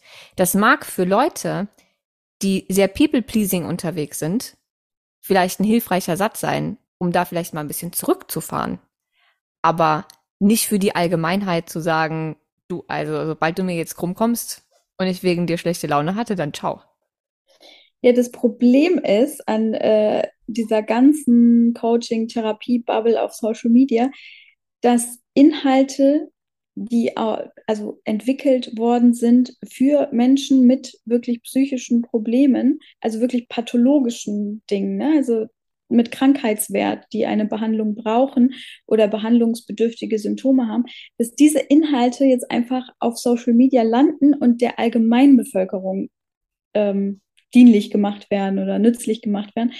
Und das ist, das finde ich so schwierig, weil wir können, also natürlich macht Sinn, so Therapieinhalte ja, was Bedürfnisse angeht, Grenzen und so weiter, Dinge, die man sonst vielleicht gar nicht so auf dem Schirm hatte, einfach mal zu erklären, Diagnosen zu erklären, was ist was und so weiter, also im Sinne von Psychoedukation. Aber wenn ich jetzt irgendwie einfach jedem sage, so, jetzt muss er aber irgendwie ein bisschen mehr an dich selbst denken, weil sonst ne, funktioniert das nicht. Das kann ich nicht jedem sagen. Das ist ja, das mache ich ja in der Therapie auch nicht. Ich sage ja nicht einfach jedem das Gleiche, sondern ich gucke mir erstmal den Menschen an und welches Problem er eigentlich mitbringt bringt. Und vielleicht ist es ja, dass er zu viel auf sich selbst achtet und alle anderen irgendwie vergisst und deswegen keine Beziehung langfristig führen kann, weil er nur sich selbst im Blick hat. So, ne? Und dann macht es halt keinen Sinn, wenn ich diesem Menschen sage, Mensch, achte gut auf dich selbst und betreib ganz viel Selbstfürsorge und schmeiß jeden aus deinem Leben, nicht, der dir nicht gut tut. Und das machen wir aber auf Social Media gerade. So, ne? Also es werden einfach Tipps und Tricks und äh, ja sehr simplifizierte Inhalte rausgeschleudert, die irgendwie auf jeden zutreffen sollen, aber gar nicht können und die eigentlich aufgrund von, ähm, ja, also inhaltlich deshalb da sind, weil sie für bestimmte Störungen entwickelt und konzipiert worden sind und nicht für jeden Menschen allgemein gültig sein können. Ja, und ich glaube, das macht es so schwierig, weil das für, für den, für, für, für Nutzer auf, auf Instagram ja nicht transparent ist, für wen was gedacht ist. Da steht ja nicht noch eine Erklärung dabei. Ja. Also wenn du ein pathologischer People-Pleaser bist, dann und dann der Satz, sondern es steht einfach diese Quote. Ja. Und das ja aus allen möglichen verschiedenen Bereichen für verschiedene Menschen eigentlich gedacht, in so einem riesen Mischmasch. Und teilweise auch einfach nur von, von noch nicht mal mit, mit psychologischem Hintergrund, sondern von einfach irgendwelchen Profilen, die einfach irgendwelche Quotes posten. Mhm. So, ich habe heute irgendwas gelesen, ähm, da stand äh, irgendwas mit der beste Tipp ist, ähm, es war Englisch, ich weiß nicht mehr genau, wie der Satz war, aber so, ähm, im Grunde hat er gesagt, ähm, bloß nicht mehr irgendeinem Menschen öffnen und ähm, äh, irgendwie Mauern äh, fallen lassen, weil am Ende bist du doch wieder alleine und äh, keine Ahnung was. Und da waren so irgendwie 200.000 Kommentare drunter und ich dachte so, yo. Ja, krass. Also, ne, wenn das dann jemand liest und ernst nimmt, dann hast du halt am Ende einen Haufen Menschen, die sich noch mehr verschließen, ähm, anstatt auf andere zuzugehen und so. Also es macht einfach die, diese ganzen äh, Tipps und, und Quotes und keine Ahnung was, wo auch nie wirklich klar ist, wer steckt da dahinter. Mhm. Bei manchen. Ich rede jetzt nicht von, von dir oder von anderen äh, Psychologen, die auch tatsächlich therapeutisch tätig sind, sondern von allen möglichen Quote-Profilen, die es so gibt. Ähm, mhm. Oder eben auch allen möglichen Coaches. Und ich meine, ich bin selbst einer, äh, aber es ist nun mal nach wie vor kein, ähm, kein geschützter Begriff. Keiner hat eine Ahnung, was diese Menschen äh, gelernt haben, wie viel Kompetenz die haben, wie viele Ausbildungen die haben, ähm, solche Aussagen überhaupt treffen zu können. Aber wenn du es liest, macht das ja trotzdem was mit dir. Wenn du es einmal gelesen hast, ist es ja trotzdem drin. Ja. Und das kann ja auch wieder so eigene Glaubenssätze, die man hat, bestätigen. Ne? Also sowas wie ja, im Grunde kann man anderen Menschen nicht vertrauen. So, wenn ich das über andere Menschen glaube oder diese Annahme eh schon habe und dann so Quotes random lese, wo das steht und das auch noch mit 200.000 Kommentaren so bestätigt wird, dann fühle ich mich ja auch da wieder bestätigt und abgeholt mit meinem Glaubenssatz. Ich finde dieses, dieser Algorithmus und ähm, dieser Feed, den man auf Instagram hat, den kann man voll gut vergleichen mit dem eigenen Glaubenssystem. So, weil das passt sich ja voll darauf an, womit ich interagiere. Und dann habe ich ja am Ende in meinem Feed irgendwie nur noch die Sachen, ähm, die von denen Instagram, Instagram dann glaubt, dass mir die gefallen werden, weil ich ja schon auf einige davon eingegangen bin oder das länger konsumiert habe oder den Seiten folge und so weiter. Und dann verfestigt sich das und dann habe ich irgendwann auch, so wie bei mir das ist, so ein Therapie-Bubble-Feed und sehe kaum noch was anderes. Also wenn Leute immer sagen, ja, auf Instagram voll schlimm, diese ganzen perfektionistischen äh, Bilder von, also Abbildungen von ähm, Körpern und ähm, Models und Fitness, denke ich mal, echt, wo denn? So, weil ich sehe das gar nicht. Ich weil auch ich nicht. Gar nicht. Also das ist gar nicht in meinem Feed drin. Oder ähm, diese ganzen Make-up-Videos oder Schönheits-OP-Sachen und so. Da muss ich immer aktiv suchen, um zu wissen, ah, okay, das passiert da auch noch. Und das ist irgendwie, das kann man gut nutzen, so als Bild, was die eigenen Glaubenssätze angeht. Oder wenn man wie so Scheuklappen rumläuft und nur noch mit diesen, mit dieser, mit diesem Glaubenssatz als Filter durch die Gegend geht, dann findet man auch nur noch Situationen, die dazu passen und das bestätigen können und kriegt dann gar nicht mehr mit, was sonst noch alles so auf der Welt passiert. Also im Sinne von, welche anderen Erklärungsmöglichkeiten es auch noch gibt. Und das ist, ähm, finde ich, bei Social Media auch mal ganz stark, wenn man zwischendurch da auch mal sein Feed anschaut, dann merkt man auch, okay, das ist anscheinend, was mich jetzt die letzten Monate so beschäftigt hat. Aber vielleicht sollte ich da auch mal überprüfen, ob das überhaupt so aktuell ist, weil je mehr ich das, also je weniger ich das hinterfrage, umso mehr bekomme ich ja nur noch diese, diesen einen Brei quasi vorge, vorge ähm, präsentiert. Und genauso können wir mit unseren eigenen Gedanken und Glaubenssätzen auch vorgehen, dass wir das einfach zwischendurch mal hinterfragen und ganz bewusst verändern und einfach mal zum Beispiel Seiten folgen, die eine ganz andere Meinung oder Perspektive zu irgendwas haben, um dann zu gucken, was ist da eigentlich los. Zum Beispiel wusste ich ja gar nicht, dass Glaubenssätze bei Coaches so ein Riesenthema ist, weil ich da damit einfach nie so Berührungspunkte hatte. Aber jetzt so im Nachhinein denke ich ja voll interessant eigentlich, warum ist das da so wichtig? So, ne? Und warum die ganzen anderen Sachen nicht, warum werden die so ignoriert? Und das, diese Flexibilität, das ist auch was, was ich im Buch relativ weit hinten eher schreibe, dann, das ist so wichtig, dass wir einfach uns auch mal mit konträren Standpunkten auseinandersetzen, mit anderen Meinungen, anderen ähm, Menschen, anderen Kulturen, so dass wir wirklich einfach mal rausgehen aus unserer kleinen Comfortzone und gucken, was gibt es da noch. Und das macht uns flexibler, auch im Denken. Ja, ich finde es auch so wichtig, da zu gucken, wie reagiere ich. Also wenn jemand eine komplett andere Meinung hat als ich, und das kann man sehr gerne mal spielen und sich mal mhm. Ähm, mit jemandem unterhalten, der so jenseits von der eigenen Meinung ist, dass man normalerweise mit diesen Menschen gar nicht reden möchte. Einfach, um mal zu gucken, was, wie reagiere ich? Wie verurteilend bin ich? Warum bin ich so verurteilend? Warum denke ich das? Ja. Ähm, das ist super spannend. Weil es gibt bei jedem einfach Themen, da setzt es aus. Da bist du so in deinem eigenen Film, dass du die andere Meinung nicht akzeptieren kannst. Oder tolerieren kannst. Ja. Und da finde ich immer, da ist dann ein Problem. Also auch für mich, wenn es mich so sehr aufregt und triggert und keine Ahnung. Es gibt einen ganz, ganz tollen ähm, Vortrag von äh, Vera Birkenbiel. Kennst du Vera? Du kennst hundertprozentig Vera. Du kennst nicht Vera Birkenbiel. Ich kenne aber immer Namen nicht. Ich kenne nur Inhalte. Ich, ich habe ein ganz schlechtes Namensgedächtnis. Ich werde dir gleich Vera Birkenbiel Links schicken. Vera ja. Birkenbiel ähm, ist, lebt auch schon nicht mehr, war aber, ich würde sagen, eine der ersten äh, Speakerinnen und alle DVDs, es gibt noch DVDs ne, von ihr, so alt ist die Frau gewesen, oder so weit ist das zurück, das war in den 90ern. Alle Vorträge, die die gehalten hat, waren noch so an so Unis, wo du so mhm. Tickets für kaufen konntest und so. Mhm. Aber die Frau ist einfach genial. Und sie hat einen Vortrag, der nennt sich Viren des Geistes. Ich glaube, den gibt's auch bei YouTube. Ich, wenn ich wenn es finde, ähm, dann verlinke ich es unter dem Video. Und ähm, da erklärt sie, wie eben solche ähm, Glaubensmuster. Sie redet nicht von Glaubenssätzen, aber von eben, wie wir die Welt sehen, wie das so entsteht und wozu das führt.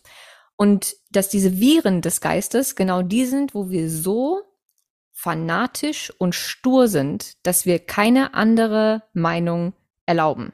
Dass mhm. wir mit niemandem darüber offen äh, sprechen und, und, und ähm, respektvoll diskutieren können oder uns mal eine andere Perspektive anhören, sondern die anderen komplett vernichten. Ja. Und dass das immer ein Zeichen davon ist, und sie hat da so eine Checkliste, woran du merkst, dass es ein, ein Virus-Gedanke äh, ist, den du da gerade hast und der nicht mehr ganz so äh, produktiv und, und hilfreich ist, ähm, wie du das merkst und, und wie du dann damit umgehen kannst. Und eben auch da dann hinterfragen, warum ist das so? Mhm. Und es gibt es ja auch gesellschaftlich. Ja. Dass es einfach Themen gibt, über die kannst du mit anderen Menschen nicht mehr sprechen. Es ist nicht möglich, sich mit Gendern beispielsweise. Ja, ist mir auch gerade direkt eingefallen, Gender. Kannst du dich mit niemandem unterhalten? Genau. Nee, kannst du ganz oft nicht. Nee. Da, das sind so verhärtete Fronten. Oder äh, Corona war ja auch so, Impfen ja. und so weiter, die ganzen Themen. Ganz, ganz, ganz schlimm. Und für mich gibt es ja wirklich nichts Schlimmeres, als wenn, wenn ich mich mit, mit meinem Gegenüber nicht einfach über alle möglichen Blickwinkel, Perspektiven und keine Ahnung was von einem Thema ähm, unterhalten kann. Mir wird ja immer vorgeworfen, oder was heißt immer, mir wird häufig vorgeworfen, ähm, dass ich zu diplomatisch bin, weil ich einfach wirklich bei jedem Thema alle Seiten erst verstehen möchte, bevor ich mir irgendwie selbst eine Meinung bilde. Und meistens ist meine Meinung dann auch irgendwie zwischendrin, weil es gibt nun mal in 99,999 Prozent der Fällen kein Schwarz-Weiß. Ja sondern ja diese Grauzonen zulassen, ne? Das ja. ist halt dann so wichtig. Und da das, das, das zu leben und nicht, also man muss sich ja nicht entscheiden für eine Seite. Das finde ich auch mal, das wird oft sehr negativ konnotiert, wenn man eher diplomatisch ist und äh, quasi die Mitte wählt und sagt, na ja, also man kann es ja abwägen und sagen, ja, das spricht jetzt dafür, aber das spricht irgendwie dagegen und man müsste halt im Einzelfall prüfen, wo ist Kosten-Nutzen sinnvoll, so, ne? Ähm, aber da wird ganz oft dann so gefordert, nee, jetzt entscheid dich halt für eine Seite und dann stellst du dich da hin und dann stehst du da. So, und dann bleib da bitte auch, weil das gibt ja gesellschaftlich natürlich auch Sicherheit. Ne? Dann weiß ich, dann kann ich dich einschätzen, dann weiß ich ungefähr und kann vielleicht auch so ähm, Prognosen erstellen wie du in bestimmten Situationen äh, handeln würdest oder reagieren würdest und dann habe ich für mich meine Sicherheit. Das ist halt aber was sehr egoistisches. Ich muss das ja nicht wissen, ich kann das ja dann auch ertasten, wenn ich dann in den Austausch gehe, so ne? und ich kann das auch aushalten, nicht zu wissen, wie mein Gegenüber reagiert, so. Und, aber wir, also gesellschaftlich wird es immer so gefordert, dass man sich so einer Partei quasi anschließt und dann da stehen bleibt, damit jeder weiß, wer wohin gehört. Und das ist so ganz schwierig, dann äh, diese Grauzonen auszuhalten. Aber ich, also mir geht's genauso wie dir. Ich bin auch ganz oft die, die alle Perspektiven erstmal so wahrnehmen will und dann wahrscheinlich auch oft in der Mitte endet. Ja, und ich glaube, es wird auch oft als Schwäche gesehen, als man mhm. kann keine richtige eigene Meinung haben. Ja. Ähm, aber ich finde, exakt das Gegenteil ist der Fall. Ja. Also sich hinzustellen und zu sagen, nee, ich bin weder für das eine noch das andere, weil für den einen ist das besser, für den anderen ist das besser und ich müsste das jetzt situationsabhängig entscheiden, keine Ahnung. Ähm, ne, das ist eine Meinung. Aber ich kann halt nicht einfach für oder gegen was sein, wenn es so viele verschiedene Arten gibt, sich das anzugucken. Ja. Das, ähm, aber es ist für, für, für Menschen, die nicht so sind, glaube ich, einfach tatsächlich überfordernd, weil sie dich nicht einsortieren können. Und auch das ist für die meisten Gehirne einfach eine Bedrohung. Mhm. Wir versuchen ja immer unsere Umwelt einzusortieren in Freund oder Feind, mhm. um für uns selbst Sicherheit zu haben. Und wenn ich jemanden nicht einsortieren kann und der passt in keine Schublade, dann habe ich erstmal ein Problem. Ja, wir kategorisieren ja die ganze Zeit, weil unser Gehirn dann einfach sehr sparsam, sage ich mal, arbeitet. Und das ist natürlich viel einfacher zu sagen, ach ja, äh, die ist da so und so ausgerichtet und die kann ich in die Schublade stecken und den kann ich in die und dann weiß ich ungefähr so, ne, an wen ich mich wann wende. So. Ähm, und wenn wir das nicht haben, hast du recht, dann ist da schon irgendwie so, hä, irgendwas stimmt da nicht. So, wie gehe ich jetzt da mit dem um? Dann habe ich kein Skript dafür. Aber das kann ich ja auch erstellen. Und das meine ich auch wieder mit dieser Flexibilität und Anpassungsfähigkeit. Ich kann ja ein neues Skript installieren für mein Gehirn, das dann weiß, ah, okay, es gibt auch eine Kategorie für Menschen, die sich zum Beispiel nicht festlegen oder die immer alle ähm, Perspektiven erstmal sich anhören wollen und dann kann ich damit auch umgehen, so dass ich sage, okay, da gehe ich einfach mal in den Austausch und erfrage das und vielleicht lerne ich ja was davon im besten Fall so, ne? Ja. Würdest du denn, ähm, würdest du denn sagen, dass Glaubenssatzarbeit oder diese ganze Arbeit mit, mit ähm, sich selbst hinterfragen, reflektieren, dass das auch Prävention ist? Also Prävention im Sinne von, ähm, Burnout-Prävention, Depressionsprävention eventuell. Ähm, also nicht nur einfach sozusagen das Leben vielleicht einen Ticken angenehmer macht, sondern auch aktiv ähm, Prävention darstellt für, für psychische ähm, Erkrankungen? Also dadurch, dass psychische Erkrankungen ja so sehr mh, mm, so ein individuelles ähm, Entstehungsmodellen unterliegen, also da führen ja sehr viele verschiedene Faktoren mit rein, ehe es zum Ausbruch einer psychischen Erkrankung kommt, würde ich jetzt nicht sagen, ein Punkt wie Glaubenssätze sind jetzt sofort präventiv. Also da, das könnten wir einfach niemals garantieren. Aber es ist auf jeden Fall, hat es eine präventive Wirkung, wenn ich darum weiß. Und ich habe das auch in ähm, Behandlungen, oft, wenn Menschen sich schon vorher damit beschäftigt haben, dann sind wir auch schneller in dem Thema, sind wir schneller in der Reflexion. Sie sind oft reflexionsfähiger, weil sie das schon geübt haben, weil sie auf dieser Metaebene schon viel Zeit verbracht haben, sage ich mal. Ähm, und das hat natürlich auch einen Einfluss auf die Behandlung dann, also und auch auf die Prognose. Also so eine höhere Introspektionsfähigkeit und Reflexionsfähigkeit hat eine positivere Auswirkung auf, auf die Behandlung einer ähm, welche auch immer psychischen Erkrankung. Ähm, deswegen ja, macht es auf jeden Fall Sinn und Glaubenssätze, also das Thema generell führt halt automatisch dazu, dass man viel reflektiert. Und das kann halt eine sehr positive Auswirkung so auf das Leben haben, wenn man sich nicht darin verliert, sondern wenn man da das schafft, quasi auf diese Metaebene zu gehen, das mal so wie so einen spannenden Austausch mit sich selbst, aber auch mit anderen Menschen zu sehen, ähm, das kann auf jeden Fall, also es führt halt einfach zu Fähigkeiten, die wir haben, die uns dann helfen, ähm, so als Ressource helfen gegen psychische Erkrankungen, die dann das zum Beispiel abpuffern können, die die Behandlung ähm, schneller und erfolgreicher werden lassen können und so weiter. Deswegen indirekt, ja, ist das auf jeden Fall ein präventiver Faktor. Ja, ja, glaube ich tatsächlich auch. Ähm, bevor wir jetzt zum Ende kommen, die zwei Fragen, die ich immer stelle am Ende des Podcasts. Nummer eins, abgesehen von deinem eigenen Buch, das wir ja sowieso empfehlen, ähm, welches Buch muss deiner Meinung nach jeder Mensch gelesen haben? Also welches Buch hat dich so berührt, dir weitergeholfen, dir die Augen geöffnet, was auch immer, dass du glaubst, das würde, sollte jeder lesen? Das war Rainer Maria Rilke, Briefe an einen jungen Dichter.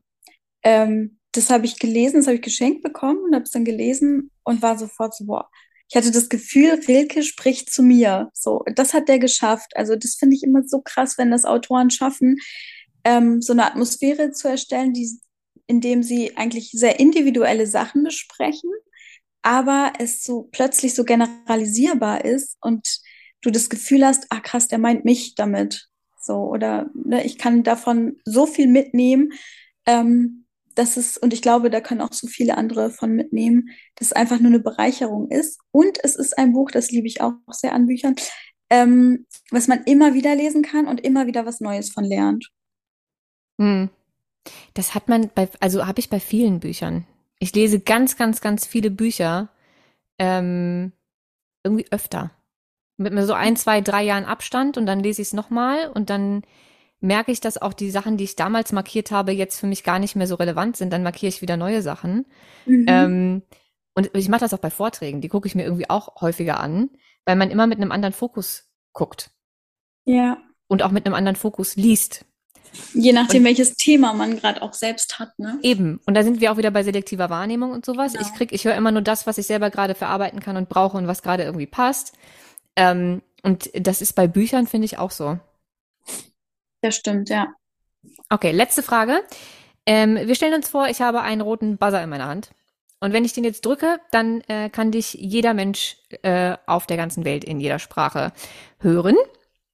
Und du dürftest eine, ein Tipp, eine Weisheit, ein irgendwas, was du gerne in die Welt teilen willst, äh, mit der Menschheit teilen. Was wäre das? Ähm, ich glaube, das wäre das äh, ein Zitat von Hermann Hesse. Es wird immer gleich ein wenig anders, wenn man es ausspricht. Das finde ich so ein gelungener Satz. Ähm, gerade auch in Bezug auf Glaubenssätze, also dieses Aussprechen ähm, von bestimmten Themen, egal wie irrelevant sie erst erscheinen mögen, das gibt einem dann langfristig und auch dem Gegenüber so viel Information, die man so für sich alleine in seinem Kopf wahrscheinlich, auf die man nicht gekommen wäre. So, und deswegen ist Aussprechen für mich immer was ganz Wichtiges und auch dieser, dieser Spiegel, der einem dann vorgehalten wird, den könnte man, ohne dass man es ausspricht, da gar nicht nutzen. Ja, ja, es stimmt.